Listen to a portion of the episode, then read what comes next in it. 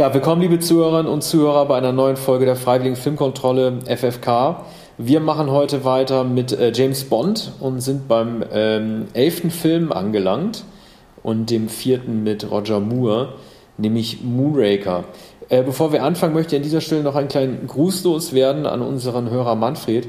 Manfred, du hast mir geschrieben, dass wir ein bisschen zu leicht und schnell über äh, Lulu, äh, der Interpretin von Man with the Golden Gun, hinweggegangen sind und hast uns erzählt, was sie alles gemacht hat. Ich muss mich dann selber nochmal reinlesen, aber du hast es mir auch geschrieben. Sie hat doch eine, sie hat doch eine ganze Menge gemacht, also mehr als äh, Wielander und ich dann anscheinend irgendwie auch gedacht haben. Also sie hatte unter anderem äh, einige Hits gehabt in England, äh, 64 mit Shout und äh, das letzte Duett mit ihr, wie du auch geschrieben hast, äh, mit Ronan Keating, landete sogar auf Platz 1 und sie gewann den Grand Prix. Mensch, also war doch einiges dabei, was Wielander und ich irgendwie äh, äh, unbeachtet lassen. Ich glaube, ich war einfach so schockiert ja. davon, wie schlecht dieses Lied ist und konnte nicht glauben, dass sie auf Paul McCartney und Live and Let Die folgen sollte. Naja, also wir können es nur damit entschuldigen, dass es vor unserer Zeit war, jedenfalls 1964 und den ähm, Song Contest oder damals Grand Prix de la Chanson hat sie wahrscheinlich 68 gewonnen. Äh, 69. 69. Ja. Obwohl, obwohl Manfred und hatte mir geschrieben, diesen, Manfred hatte mir geschrieben, dass ich den Sieg mit drei anderen teilen musste. Ich wusste gar nicht, dass es sowas gab. Es gab es wahrscheinlich noch nie im Grand Prix. Ja. ja, aber dennoch, also durchaus in Großbritannien mindestens sehr bekannt und berühmt genug, um diesen Song zu singen und dort als, als prominente Sängerin in Erscheinung zu treten, aber doch wohl in Europa ja. äh, nicht so berühmt wie etwa das Shirley Bassey, über die wir gleich sprechen mhm. werden.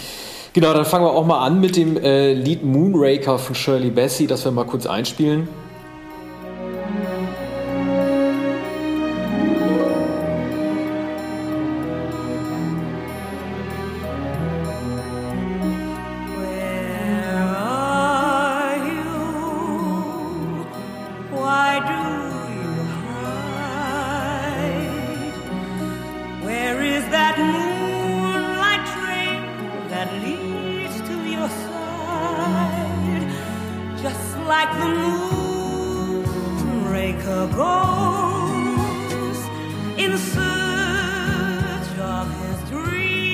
Dieses Lied war insofern eine Besonderheit, äh, als dass äh, Shirley Bassey sich doch als Sängerin einigermaßen zurückgehalten hat mit diesem Lied. Wir erinnern uns ja an Diamonds of Forever und vor allen Dingen Goldfinger, äh, wo sie ihre Stimmweite noch ein bisschen mehr zum Tragen gebracht hat. Also das ist sozusagen der Beginn der Bond-Songs als romantische Lieder. Also es folgten auch einige Interpretinnen auf sie als Sängerin, die vor allen Dingen so Liebeslieder wie All Time High kam ja danach und Feuer as Only die äh, so ein bisschen mehr so eine andere Stimmung so evoziert haben, fällt auch ein bisschen mit in John Barrys sogenannte romantische Phase, die ab Ende der 70er äh, begonnen hat. Äh, ich mag Moonraker als Song sehr gerne, gerade weil er auch ein bisschen harmlos ist. Äh, ich hätte anderes erwartet, gerade bei einem Sci-Fi James Bond Film, aber der Song ist auf jeden Fall in Ordnung. Finde ich sogar noch besser als Diamonds of Forever. Ja, ja, also der Song ist auch deshalb so romantisch, weil Hale David den Text geschrieben hat. Hale David, der ist äh, Lyriker von Burt Bacharach, der fast all die großen Songs, What the World Needs Now is Love und dergleichen, geschrieben hat in den 60er Jahren, auch in den 70er Jahren noch bis zu einem Zerwürfnis von Bacharach und Hale David. Also der war hier der Songtexter, sehr geglückter äh, Song, geglückter Text und ja, kommen wir schon Ach, zur nächsten nein, Kategorie. Nee, nee, nee, nee. du möchtest über ja. John Barry, du möchtest da über hast du mich, ja, das, das war, ein, war ein netter Versuch von dir, ja. mich, äh, nein, ja. also ich ja. bin noch lange nicht fertig mit John Barry, ich möchte diesmal nämlich sogar drei äh, Songs einspielen von ihm, um so ein bisschen über den Einfluss seiner Musik und auch das, ein bisschen das Verschenkte aus seiner Musik. Mhm. Ich weiß nicht, ob es daran liegt, dass damals mit Monospuren gearbeitet wurde, aber die Musik ist doch einigermaßen in den Hintergrund geraten. Ich möchte noch mal ein Lied einspielen, das heißt Flight into Space, mhm. das machen wir mal jetzt.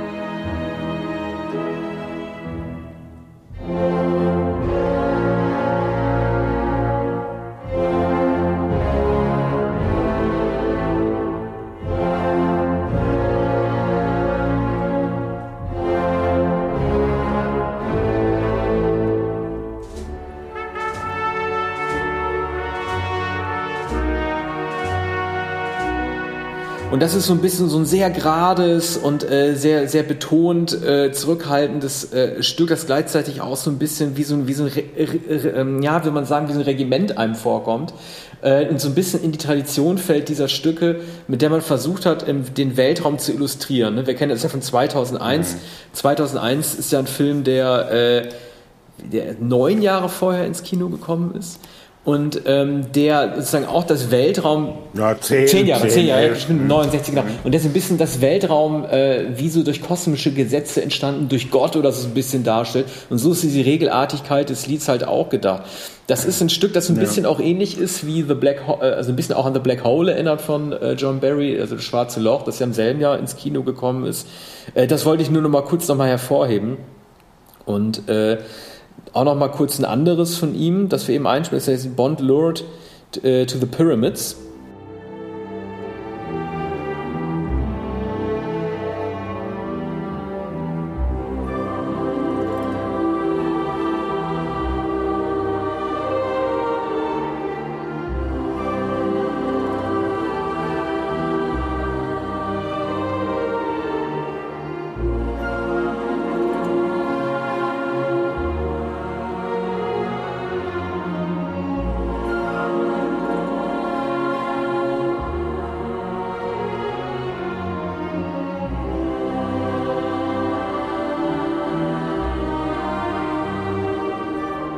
Das so ein bisschen verschenkt ist, äh, dieses Lied, ne? weil das ist so ein romantisches Motiv wieder und so ein sehnsuchtsvolles, das wird dann eingespielt, äh, da reden wir bestimmt gleich bei den Tricks nochmal rüber, weil die Szene so blöd ist, als Bond von diesen sirenartigen Frauen im Dschungel zu dieser Cobra da irgendwie mit hingeführt wird, die ihn dann sofort angreift.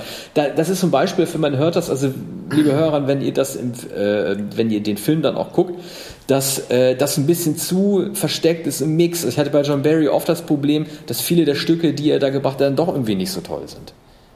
Ne? Mhm. Also ähm, sehr unausgewogen generell die Tonspur, um jetzt mal nochmal äh, auf die Soundeffekte sprechen zu kommen, dann haben wir die Kategorie auch hinter uns.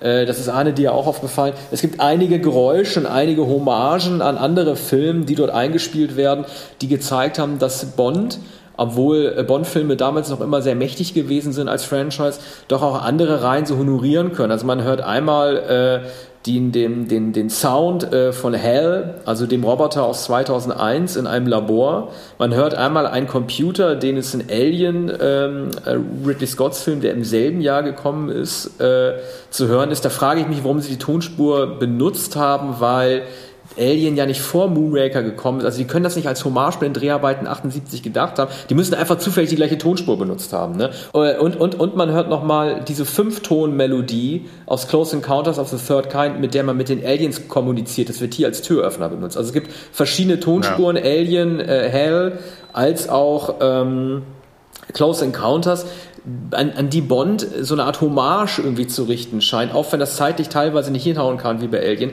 Aber das zeigt ja irgendwie, dass, dass sie schon humoristisch damit umgehen mit der anderen Konkurrenz im Kino. Ne? Mhm. Also dieses Alien-Piepen jedenfalls kann äh, nicht als Hommage ge gemeint gewesen sein, ist, oder vielmehr ähm, ist es vollkommen ausgeschlossen, denn der Film war noch gar nicht im Kino, der war längst noch nicht legendär, der war noch kein berühmter Film, sondern war gerade erst gedreht worden oder wurde eigentlich zur selben Zeit gedreht oder un, kam unmittelbar vorher ins Kino. Also möglicherweise haben sie ähm, äh, sich das einfach gemacht und brauchten ein Geräusch, das sie dann aus Alien, Alien genommen haben.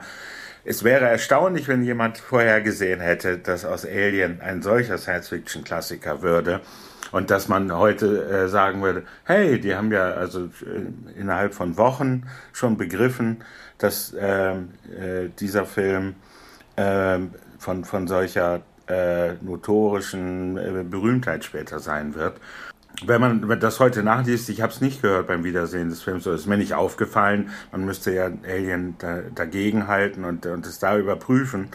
Aber äh, das ist äh, insofern äh, verblüffend, als hier der auch maßgebliche Science-Fiction-Film jener Zeit neben äh, Star Wars und der unendlichen Geschichte äh, vorkommt. Und eines habe ich auch noch beizutragen. Äh, es gibt eine, eine äh, Jagdszene, im doppelten Sinne Jagdszene, in der zum Halali geblasen wird und die, die, das sind die ersten Töne von Also sprach Zarathustra von Richard Strauss, Ach, genau. auch in ja. Odyssee im Weltraum Stimmt.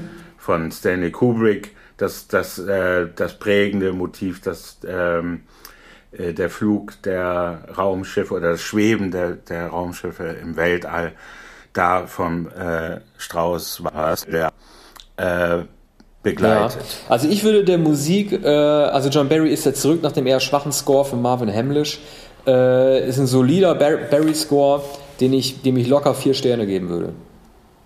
Mhm. Ja.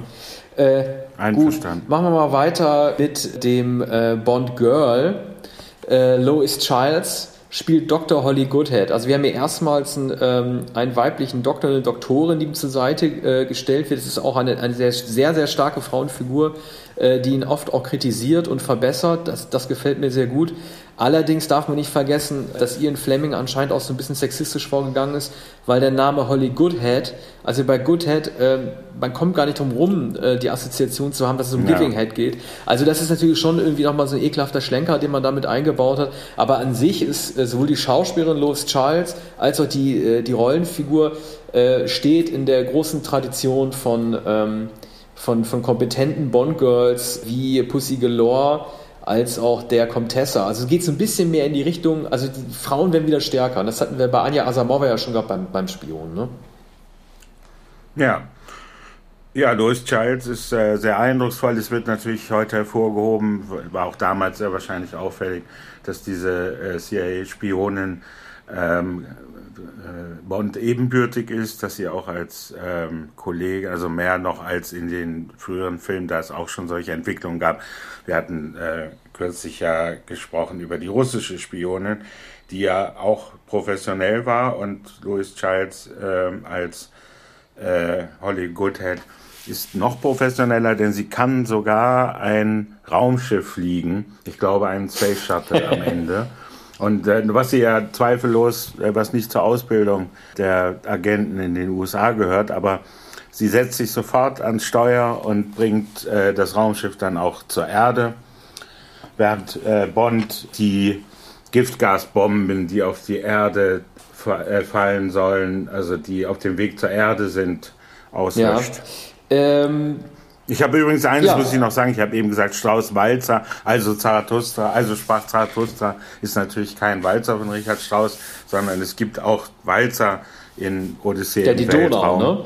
Also das Weltraum, ja genau, an der schönen mhm. blauen Donau von, äh, von Strauss. Und das, das ist dieses Weltraumballett. Aber ich glaube, es ist der, der Wurf äh, des Affen mit dem Knochen, äh, der Knochen, der ja. dann hochfliegt und sich in, in die Überblendung äh, zu, zum Raumschiff im, im Weltall. Und dazu erklingt, also sprach Zarathustra. Das ist hier die Anspielung. Ein Jahrzehnt nach Odyssee im Weltraum war es, war es also schon möglich, dass das erkannt Ich finde ja, also viele sprechen ja bei diesem, bei, bei, bei diesem Schnitt ähm, ähm des Knochens, der zum Raumschiff geht, wo halt diese ganzen Millionen Jahre an Evolution übersprungen werden. Der ist ja weltberühmt, dieser Filmschnitt. Äh, der ja. hat seine Stärke natürlich nicht nur in der Überblendung, sondern auch der Tatsache, dass das Raumschiff halt viel geordneter und äh, ruhiger fliegt als der Knochen, der, hochge der hochgeworfen wurde und wirbelt. Ich, ich hätte es ja lustig ja. gefunden, wenn das Raumschiff sich dann auch so weitergewirbelt hätte, aber das, das hätte ja. natürlich nicht gepasst. Äh, also Bond Girl, Lois Childs ist für mich auch ein ganz klarer äh, vier Sterne. Es ist für mich eine ganz klare vier Sterne Bewertung, ist auch, eine, ist auch ein guter Punkt. Ja. Sie trägt auch gar keinen Bikini, glaube ich. Stimmt, das ist mal wieder ein Bondgirl, das kein Manu Bikini trägt, ja. ja. ja. Also Manuela in Rio de Janeiro, eine Helferin, trägt, äh, glaube ich, Bikini. Ah, ja. Äh, aber da ist es natürlich sehr heiß mhm. in Rio de Janeiro. Okay. Äh, das geht ja heute flott, da machen wir mal den Bösewicht gleich hinterher. Äh, dieser Film hat ja drei Bösewichte. Also zum einen frage ich mich immer, warum äh, der Handlanger, also jetzt nicht der Beißer, sondern ähm, der ähm, asiatische Handlanger, warum der in jedem Raum, den man betritt, auch in den Schlössern von Drax, warum der immer einen Karateanzug tragen muss. Also egal, wo man ihn sieht, mhm. äh, äh, zu welchem noblen Anlass, ja. er hat immer irgendwie seinen Gürtel und, und seinen Schlafanzug dann irgendwie, mit dem durch die Gegend läuft. Das war dem wahrscheinlich einfach praktisch, um den dann in Action zu zeigen. Weißt du, ich habe mich ähm, so bei Michael Lonsdale, ne, der den Hauptbösewicht spielt, Sir Hugo Drax, ne, der so ein Magnat ist, der halt Milliardär ist und super viel hat. Ich, der kommt mir irgendwas, der kommt mir irgendwie immer so komisch vor. Also ähm, der ist, äh, wenn die beiden nebeneinander stehen, ne? Er ist Franzose. Ja, genau, der ist Franzose. Äh, nicht Engländer wie, oder Amerikaner, wie man. Ja, ja. Kennt. Und äh, wenn der neben Roger Moore steht, ne, dann sieht man, dass der größer ist. Aber der sieht aus wie ein kleiner Mann. Ich kann mir nicht helfen. Vielleicht liegt das an dem Gesicht. Der sieht so ein bisschen aus wie so ein Wurzelsepp, wie so ein Gartenzwerg sieht er aus. Aber der ist mhm. sowohl massiger. Ja, ist auch der ja der ist irgendwie. Ja. Ich, ich finde die Körperprobe, mhm. ich kann mir das nicht erklären. Ich sehe den immer und denke halt immer, der, der ist klein. Ich kann mir das irgendwie nicht erklären. Aber bei ihm muss man sagen, also äh, er ist natürlich auch größenwahnsinnig, so wie Stromberg das war. Er will im Space Age, sagte er auch, dann irgendwie im Raumschiff den Fortbestand der menschlichen Rasse irgendwie äh, sichern, in der sogenannten fliegenden Samenbank, äh, die er da aufgebaut hat. Aber es sind doch einige Elemente in dem Film, die gruselig genug sind und die ihn als Scheusal auch, auch, auch genug herausstellen. Ich weiß, dass er mich als Kind so traumatisiert hat, dass er die Hunde äh, hetzt auf ähm, seine, seine verräterische Mitarbeiterin und dass er noch in, und, und dass er noch in Zeitlupe so äh, gezeigt wird, wie sie durch die Wälder irrt. Ne? Was ist ja eigentlich eher was, was Romantisches sein soll. Es wird halt irgendwie so, so ganz schlimm stilisiert, wie sie, da, wie sie da von Hunden umgebracht wird. Ja, ist auch ungewöhnlich, sowohl für Bond-Filme als auch überhaupt für Actionsequenzen. Ich kann mich gar nicht erinnern, dass es Zeitlupen vorher schon gegeben ja, ja, hatte. Fand, fand ich auch, fand ich auch irgendwie. Und, aber es gibt auch andere Sachen. Also der Beißer, wenn er sich Bond nähert, äh, äh, der wird so als Gruselclown in Rio so inszeniert, mit so Ballons ja. in der Hand. Ne? Also so weit vor Stephen King und solchen Sachen, dass der Clown auch ein Mörder sein kann. Und äh, das ist ja auch eine komische Sache, dass der Beißer sich dann verliebt. Also er wird ja mehr und mehr zum Clown, auch generell unabhängig von dem Kostüm. Ne? Also jede Szene, in der zu sehen ist, endet damit, dass ihm irgendwie ein Holzregal auf den Kopf fällt oder er sich aus einer Bauschutt, äh, äh, Baustelle irgendwie befreien muss. Er wird ja immer mehr zum Comic Relief einfach und kriegt, und kriegt dann ja auch seine Freundin, ne? was ja äh, unter diesem Aspekt Fortbestand der menschlichen Rasse und fliegende Samenbank sowieso, auch, sie sieht ja auch so aus, wie man im, wie man im Nazi-Zeitalter auch die Aria auch bezeichnet hätte. Ne? Irgendwie fällt das. Ja, Also es ist eine, eine kleine, äh, eine kleine blonde Frau mit Brille und die blonden Haare sind zu, zu Zöpfen gebunden. Und sie sieht also aus wie aus dem Schwarzwald oder aus Tirol kommen. Sehr blond und, äh, und sehr, sehr unschuldig. Und ähm, äh, es ist natürlich auch der Größenunterschied, der äh, dann den grotesken Eindruck hervorruft und auch ihr Lächeln, ja ihre Verzückung äh, wenn sie auf den Beißer blickt. Und umgekehrt schaut der Beißer ähm, so liebevoll und zärtlich, äh, wie man es gar nicht für möglich hält. Das ist dann zum Finale des Films und äh, sehr anrührend und komisch, wenn der Beißer merkt und wenn Dolly heißt, ähm, heißt das Mädchen, wenn, wenn beide merken bei der Ansprache äh, von, äh, von Drugs, ähm, Drugs, Drugs oder Drags, ähm, dass sie ganz sicher nicht gemeint sind mit der Optimierung der Menschheit, weil davon ähm, äh, von Auslese gesprochen wird, von perfekten Maßen und dem Idealen, dem äh, perfekten Menschen und beide entsprechen äh, freilich nicht diesem Bild. Also das ist natürlich auch eine, eine Anspielung auf, auf den Hit, den Lebensbaum der Nazis und, und das arische Ideal. Äh, übrigens werden ja auch, äh, ich glaube, 50 Paare dort gezeigt, die da antreten und die alle wie normiert wirken. Da reihen sich dann Louis Charles und ähm, Roger Moore ein. Äh, fallen aber auch gar nicht auf in dieser Reihe, weil alle diese, ich glaube, goldenen ähm, Raumanzüge. Es gibt ja generell auch einen Drehbuchfehler, weil äh, als die Ballerei losgeht, da können wir gleich bei den Tricks noch rüber reden und bei der Action. Äh, wenn, ich, wenn ich das richtig sehe, dann sterben diese Arche Noah Kinder ja dadurch auch alle. Die werden ja nicht gerettet, oder? Ja. Oder nee? Nein, die bleiben ja. in der Station, die am Ende explodiert. Ja. Und es, es wird dann auch kein Augenmerk, also zu, es wird eigentlich nie Augenmerk auf sie mhm. äh, gelenkt, sondern man, man sieht nur, dass da äh, diese Paare auserkoren wurden, äh, von denen keiner ein einziges Wort spricht. Am Ende spricht übrigens Richard Keel als Beißer hier äh, einen Satz, glaube ich, nämlich wenn die beiden Sekt trinken und dann noch heiraten in der Raumstation. die kleine Blondine und der riesige Beißer. Ja. Ich möchte mal kurz über Michael Lonsdale sagen, der ist ja äh, vergangenes Jahr erst gestorben. Ich hatte ihn das, ich hatte ihn das letzte ja. Mal davor gesehen in Spielbergs äh, München, Munich. Äh, auch eine sehr, sehr beeindruckende mhm. Rolle. Da spielt er so einen ähm, äh, Terroristenfinanzierer der äh, keinen Unterschied macht zwischen den Palästinensern und, und den Israelis. Ne? Also er ist sozusagen einer, der sich bezahlen mhm. lässt. Äh, und äh, die Figur, er spielt dann auch einen Franzosen, weil er auch Franzose ist, äh, er heißt dort äh, Papa. Und ähm, also ich kann nur empfehlen, diesen Film nochmal zu sehen. Er geht, er geht so ein bisschen unter in dem Gesamtwerk äh, Spielbergs, wurde auch nicht groß honoriert. Und er hatte auch, auch ganz, ganz tolle Zitate. Also er sagte ähm, zur Figur von Eric Boehner, ich habe mir das nochmal kurz rausgesucht, als es darum geht, er ihm erklären will, äh, auf wessen Seite er eigentlich steht und dass man sich als Finanzieller irgendwie nicht entscheiden könnte. Er sagt, we inhabit a world of intersecting secrecies, living and dying at the places where these secrecies meet. This is what we accept. Also wo er nochmal erklärt halt, dass es, dass es für solche Leute überhaupt nicht in Frage kommen kann, politisch zu sein, weil äh, sie sich je nach Angebot äh, für eine oder die andere Seite entscheiden. Also eine ganz mysteriöse Figur. Natürlich ganz anders jetzt als der Drax, der irgendwie mit seinen Plänen in den Weltraum zu gehen, fast der an so einen bösartigen Elon Musk erinnert. Ne? Mhm. Ja, der Drax ist eine sehr gute Figur und sehr gut gespielt von Lonsdale, der ein sehr zuverlässiger, häufig beschäftigter großer Nebendarsteller war. Wenn man, ähm, wenn man sich die Liste der Filme ansieht, und es waren äh, sicher 100 Filme, in denen er gespielt hat, sieht man, dass viele, viele französische Klassiker darunter waren, auch britische und amerikanische Filme. Er wurde ähm, selten, abgesehen von den französischen Filmen, selten als Franzose besetzt, sondern eigentlich immer als Industrieller und als Adliger. Er konnte beides wunderbar verkörpern und beide ähm, äh, als Schurken. Also als Schurke war er im allerbesten. Ja. Er, hat, hat, hat, er hatte eine, eine, ähm, eine Eleganz und etwas, etwas, ganz, etwas Blasiertes und, und Entrücktes und eine, eine ungeheure Präsenz. Also er spricht hier auch selten Drohung aus, er bleibt immer schmallippig, er bewegt sich sehr langsam und dabei wirkt er äh, gefährlich und eben nicht so massig und wuchtig wie Kurt Jürgens und nicht so desinteressiert, sondern immer konzentriert. Sein Ende ist insofern etwas ärgerlich, als er ähm, äh, von Bond mit einem Giftpfeil erschossen wird, eigentlich ein etwas zu langsames Instrument.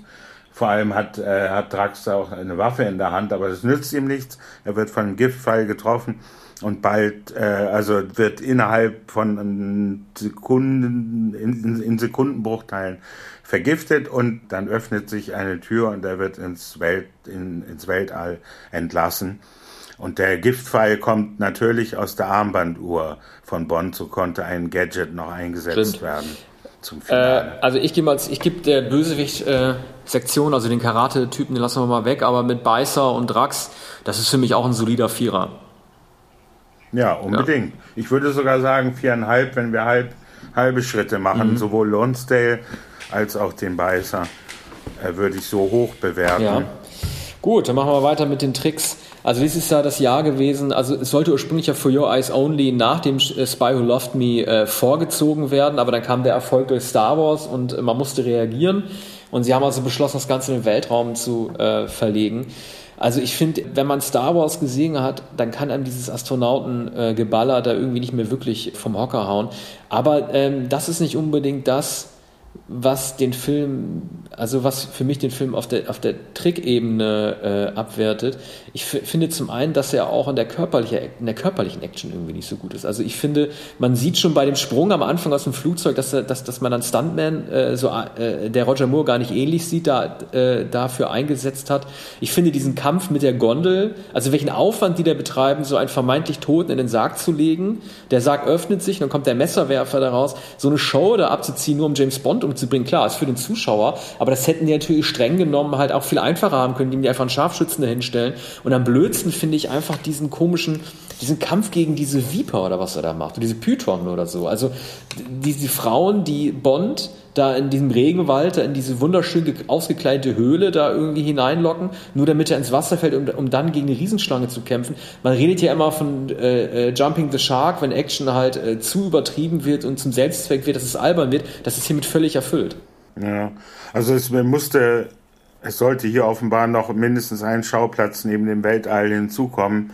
Tatsächlich sind es, äh, ich glaube, drei Schauplätze. Frankreich, ein Einerseits, äh, andererseits Los Angeles kurz, weil Drax Imperium da den Hauptsitz hat und äh, da sind die Fabrikhallen oder das, das Fabrikgelände, das die, diesen Space Shuttle herstellt. Und das dritte und entscheidende, ähm, Moment, jetzt, also es sind vier Schauplätze. Frankreich, Los Angeles, natürlich Rio de Janeiro haben wir schon erwähnt und dazwischen aber Venedig. Und Venedig wirkt etwas erzwungen, es sollte Venedig reingebracht werden, damit wieder eine äh, eine, ein Rennen mit, äh, mit Motorbooten beziehungsweise mit einer motorisierten Gondel stattfinden konnte. Bond hat natürlich ein, ein, ein Motor äh, in das ist das dritte Mal in vier so Filmen. Das ist das dritte Mal in ja, vier Filmen ja. nach Live and Let Die und der Mann mit dem goldenen Colt, dass er auf dem Wasser verfolgt ja. wird und davon mal ganz abgesehen, dass das Spy Who Loved Me sowieso fast die ganze Zeit im Wasser spielt.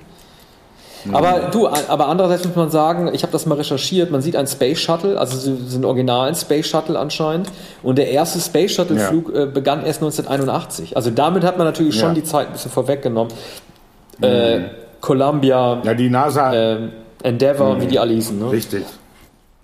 Also die NASA hat natürlich lange daran gearbeitet in den 70er Jahren, aber äh, das äh, ist doch erstaunlich, dass äh, das zur Verfügung gestellt wurde, oder vielmehr, dass äh, das Modell zur Verfügung gestellt wurde und äh, dass also die Gestalt, die man von 1981 an dann kannte, äh, hier schon zu sehen war und dadurch wirkt es wirkt es realistisch in der Rückschau. Damals äh, fand man das wahrscheinlich unglaubwürdig, dass also ein, ein Raumschiff eben nicht als Rakete, sondern als äh, fast wie ein Flugzeug äh, ins All fliegt. Und das ist das Realistische. Nicht realistisch ist dann leider am Ende, dass die Marines von der Erde abheben, um dann die Besatzung die, dieser auch etwas, sagen wir, schepperigen Raumstation von Drax zu überwältigen. Und die Kämpfe sind, sind auch unglaublich dilettantisch inszeniert. Man sagt ja, oder es wurde äh, damals als, ähm, als George Lucas mit tschechischen Laiendarstellern oder Statisten äh, diese weißen ähm, diese weißen Männchen inszeniert hat in Star Wars. Damals äh, wurde gesagt, da lag natürlich noch keine Musik drunter, es gab die Special Effects noch nicht, die visuellen Effekte. Und, und da wurde Lukas von seinen Kollegen gesagt, mein Gott, was hast du da gedreht? Also wer soll denn das glauben? Das ist, äh, John Milius sagt, das ist der schlechteste Film aller Zeiten. Also ein, ein solches äh, Kindtop, das du da gefilmt hast. Ne? Und ähm, das wirkte damals unbeholfen, aber noch unbeholfener wirken diese Kampfszenen und, und also diese Auseinandersetzungen zwischen den Marines, die von, von, der, von der Erde dann gegen Raumstationen starten und der Besatzung von Ja, von, von und Drax. die haben zufällig, haben die auch entgegengesetzt farbliche Uniformen, damit man auch die Guten von den Bösen unterscheiden kann. Ja, das Problem natürlich. ist natürlich bei einem Bond-Film, äh, der ja kein Fantasy-Film ist, dass äh, du natürlich bestimmte Elemente wie, wie zu, wie fliegende Raumschiffe und so nicht einbringen kannst. Und wenn Astronauten sich gegenseitig abschießen, dann sind natürlich ihre Raumanzüge sowieso in ihrer äh, Statik und Beweglichkeit extrem behindert. Ne? Also die müssen deswegen ja. halt irgendwie, sieht das alles auch so blöd aus, wie die da rumfliegen. Äh, es hätte es meiner Ansicht nach auch nicht gebraucht, aber ich habe jetzt das Original von Fleming auch nicht gelesen, wie weit Raumschiffe da eine Rolle spielen. Aber das hat für die halt optimal in die Zeit gepasst. Ich frage mich nur die ganze Zeit, warum hat denn kein Satellit auf der Erde diese Riesenstation auf dem Schirm? Also das wird so als großes, ja. geheimnisvolles äh, äh, Modul im, äh, im, Weltraum dann irgendwie erkannt. Aber das muss man von der Erde ja. doch irgendwie auch gesehen haben. Und vor allen Dingen, wie kann das, denn Drax die Schwerelosigkeit in diesem Raumschiff besiegen? Also das ist ja. ja, das ist ja wie Star Wars. Ne? Also die laufen da total normal rum in so einer Space Station. Das kann man gar nicht. Also kein Milliardär dieser Welt, auch damals nicht, hätte die Schwerelosigkeit innerhalb des Raumschiffes derart besiegen können. Das geht überhaupt nicht.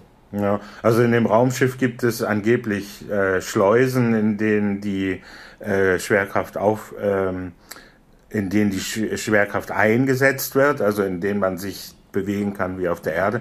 Und dann gibt es aber Bereiche, in, in, die schwerelos sind und deshalb wird zum Teil geschwebt und zum Teil wird gelaufen. Und es wird dann, wird dann gezeigt, dass äh, irgend, irgend, immer mal wieder eine Schleuse geöffnet wird und dann kann man sich normal bewegen. Andere Szenen zeigen, dass, dass da sehr langsam geschwebt wird, wie man das von Odyssee im, im Weltraum kennt. Und das ist inkonsequent. Zu dem Space Shuttle ist noch zu sagen, oder was, was war, war deine, deine erste Kritik äh, an, an der Inszenierung des Space Shuttles oder der, der, der US Marines? Ja, ja, also zum, zum einen tragen die alle die mhm. unterschiedlichen Un äh, Uniformen, damit man die unterscheiden ja. kann, zufällig blau mhm. und rot. Und dann sind die natürlich einfach sehr klobig im Weltraum unterwegs, ne? Also ja. mit den Schüssen. Davon ja. abgesehen, dass man Schüsse auch nicht hören kann im Weltraum, aber gut, das darf ja. natürlich nicht. Ne? Ja. Also. Und, und, und Marines, also ausgebildete Soldaten, können natürlich nicht ins äh, Weltall fliegen, weil sie keine entsprechende Ausbildung haben. Ne? Also und auch nicht in so großer Zahl. Also da werden natürlich 100 Leute oder so. Aber nun gut, ja. das Weltall und, und die, diese, diese Raumstation, das ist alles äh, haarsträubend und es wirkt auch, muss auch damals opportunistisch gewirkt haben, nachdem man unheimliche Begegnungen gesehen hat, nachdem man Star Wars gesehen hatte. Ja, also ich gebe den Tricks eine 3. Ja. Ne? Äh, machen wir weiter mit den. Achso, und du, was, äh, du was, was machst du?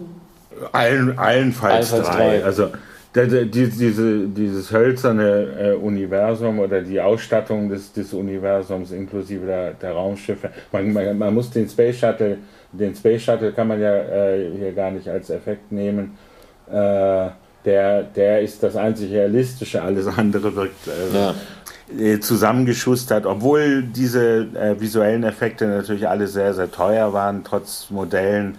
Aber man, man sieht doch ähm, die alte Handarbeit ähm, in den Pinewood Studios und eine andere ähm, ein anderer Schauplatz war ein Studio in Frankreich. Man muss übrigens sagen, es ist die erste Zusammenarbeit der französischen United Artists mit den internationalen United Artists oder den britischen United Artists. Ähm, Dann schwenken wir gleich auf die Schauplätze über, oder? Dann ja. machen wir das bei den mhm. Schauplätzen mhm. gleich mit. Ja. Äh, wir haben ja einige schon genannt, Weltraum, Rio aber äh, Venedig, aber also was mir da am meisten auffällt, das gehört eigentlich nicht unbedingt zu Schauplätzen, aber das sieht man auf den Schauplätzen. Ich habe noch nie einen James Bond-Film gesehen, in dem es so viel Schleichwerbung gibt.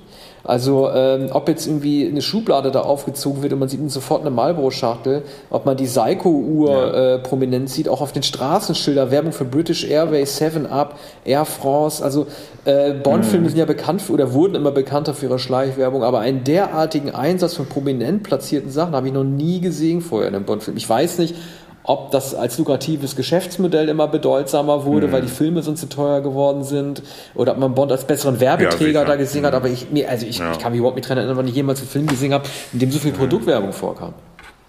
Das war die goldene Zeit des Product Placement, das sie gerade entdeckt hatten. Ne? Also Psycho ist auffällig, die, die Uhr wird äh, heute sogar äh, in allen Beschreibungen genannt, also das ist aber auch ein Modell. Ähm, Heute ist es natürlich auch so, dass, dass Uhren äh, als James Bond Modell beworben werden oder es werden überhaupt solche Signaturmodelle angefertigt. Ne? Das begann damals mit, mit so einer äh, Seiko-Uhr. Seven Up ist ja auffällig, British Airways natürlich.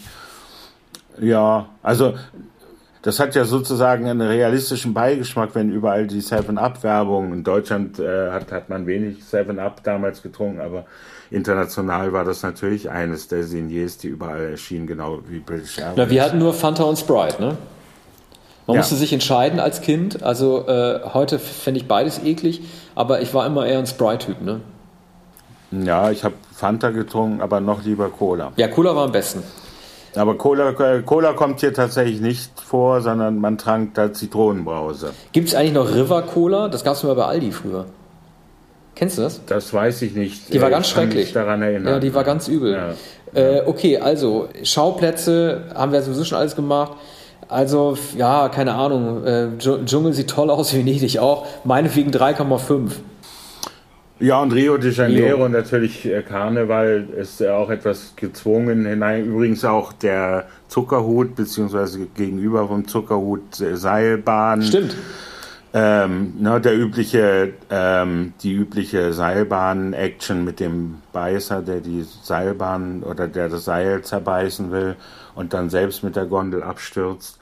Also die Schauwerte sind enorm. Ich fühlte mich erinnert an einen äh, ziemlich bekannten Film, der früher äh, sehr oft im Fernsehen gezeigt wurde, Samstagabend-Film Abenteuer in Rio mit Jean-Paul Belmondo von 1963, glaube ich. Und der spielt äh, naturgemäß äh, in Rio de Janeiro im Wesentlichen.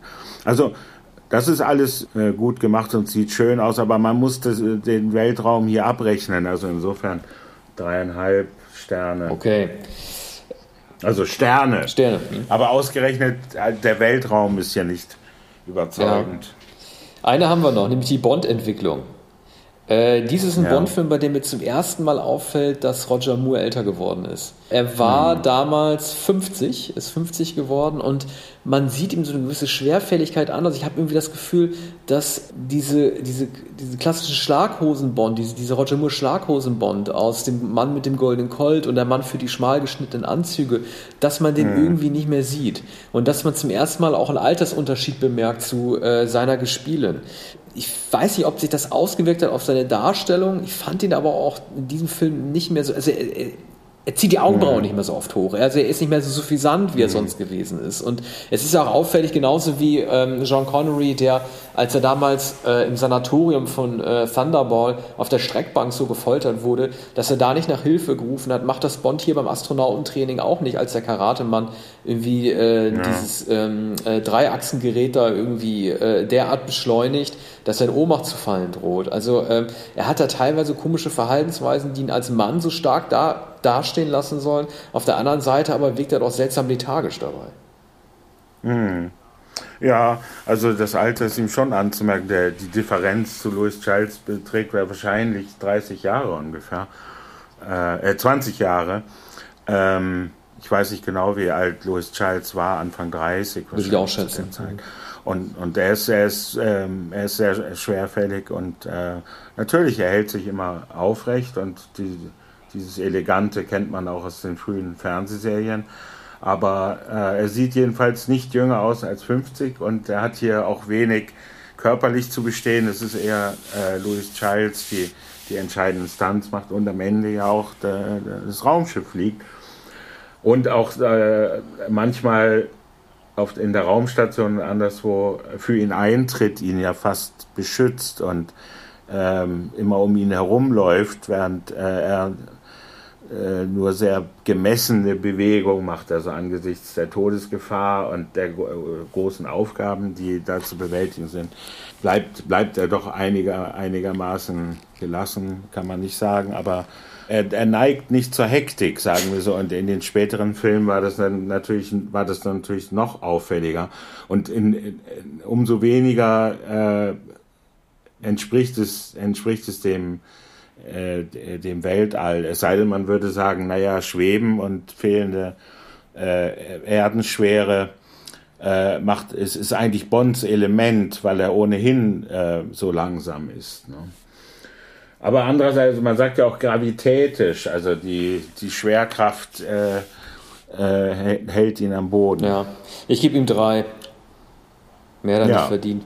Naja, und es ist äh, vor allem keine geistige äh, Entwicklung mehr feststellbar. Es gibt manchmal noch so einen, einen mokanten Augenaufschlag, etwa wenn er noch ziemlich zu Beginn des Films im Hubschrauber sitzt und es ist natürlich eine Pilotin, die ihn zu zu Drax äh, Fabrik bringt und das, das wird dann auch noch ausführlich zelebriert, dass die, die Pilotin in diesem in diesem kleinen äh, halbgläsernen Hubschrauber ihn da pilotiert. Ne? Also das, das ist äh, so das kleine erotische Interesse, das er sogar bei einem solchen Transport. Ja, aber entfaltet. er zeigt zum Beispiel auch überhaupt kein Interesse daran, dass äh, die Frau, die er verführt und von den Hunden zerf äh, äh, zerfleischt wird, auf sein ja. Konto geht. Ne? Also sozusagen, weil er ja, ja sie, äh, weil er sie ja in dem Draxpalast dann irgendwie ähm, zur Verräterin macht äh, muss sie mhm. sterben. Ne? Und, das, äh, und ich weiß ja. gar nicht, ich habe den Film vor ein paar Wochen gesehen, ich weiß gar nicht, ich glaube, er, er wird das auch niemals bemerken. Ne? Also sie wird ja sozusagen in seiner Abwesenheit dann hingerichtet von den Hunden. Also sprich, äh, äh, er weiß gar nicht, was er da eigentlich angerichtet hat. Ne? Diese Assistentin ist natürlich nichts, nichts anderes als äh, für genau diese Szene die äh, Sekretärin, die da noch durchs Bild läuft und ihn, ihn da äh, Drax äh, vorstellt. Und ähm, das, das weitere Interesse gilt ihr nur insofern, als es wieder eine Art äh, von Hinrichtung gibt und, und äh, eine, eine gruselige Szene des Zerfleischens. Also insofern hat man die Figur auch gar nicht besser gezeichnet und gar nicht das Augenmerk so sehr auf sie gerichtet, weil sie nur das Opfer sein soll für, für, für eine solche Horrortat, noch bevor Bond überhaupt selbst in Gefahr gerät. Ja. Also äh, ich gebe dem Gesamtfilm äh, die Bewertung ähm, ja, drei. Ja, mit drei bin ich einverstanden. Ja, Allenfalls drei, zweieinhalb. Ich habe mir hier auch Notizen gemacht, unter anderem eine Notiz, äh, die heißt Gogol hat Sex. Das müssen, mir die, das müssen wir die Hörer mal erklären. Also ich weiß gar nicht, was ich mir damals ja. aufgeschrieben habe. Gogol hat Sex. Ich glaube, also Gogol ist, das, mhm. ist ja, ist, das ist ja der Russe ne, vom KGB. Der Anscheinend Russe. sieht man den mhm. in der Liebesszene. Aber gut, äh, ich weiß nicht mehr, was ja. ich da geschrieben habe, warum ich das geschrieben habe. Äh, ja, er ist am Telefon in einer seiner Kemenate oder vielmehr in einer großen Suite und, äh, und er seufzt, glaube ich, weil es äh, wieder Schwierigkeiten gibt. Und er sagt, ach, alles muss man selbst machen. Ich weiß gar nicht, wo mir der Kopf steht. Und dann dreht er sich um und die Kamera zeigt, dass eine ach, Frau so im Bett liegt. Und, und er ist, glaube ich, im Bademantel dann zu ah, sehen. Ja. Okay, also wir heute. So viel hat. Ja, hm? äh, den Bond haben wir geschafft äh, für heute. Auf den ja. nächsten äh, freue ich mich schon, weil ich den eher als schlecht in Erinnerung hatte, nämlich For Your Eyes Only. Aber ich glaube, das ist einer, den du gerne magst, ne? Ja, ich mag For, For Your Eyes Only. Naja, vor allem ähm, muss ja doch eine, eine Kurve beschrieben werden. Und ähm, ich glaube, For Your Eyes Only ist ironischerweise eine, ähm, ein Aufstieg, also eine, eine Erhebung nach, nach Moonraker denke ich. Also es ist auch kein überragender Film, aber ich sehe ihn sehr gern. Nun, wir werden ihn jetzt wiedersehen und äh, kommen demnächst darauf zurück. Alles klar, bis bald. Ja, bis bald. Vielen Dank.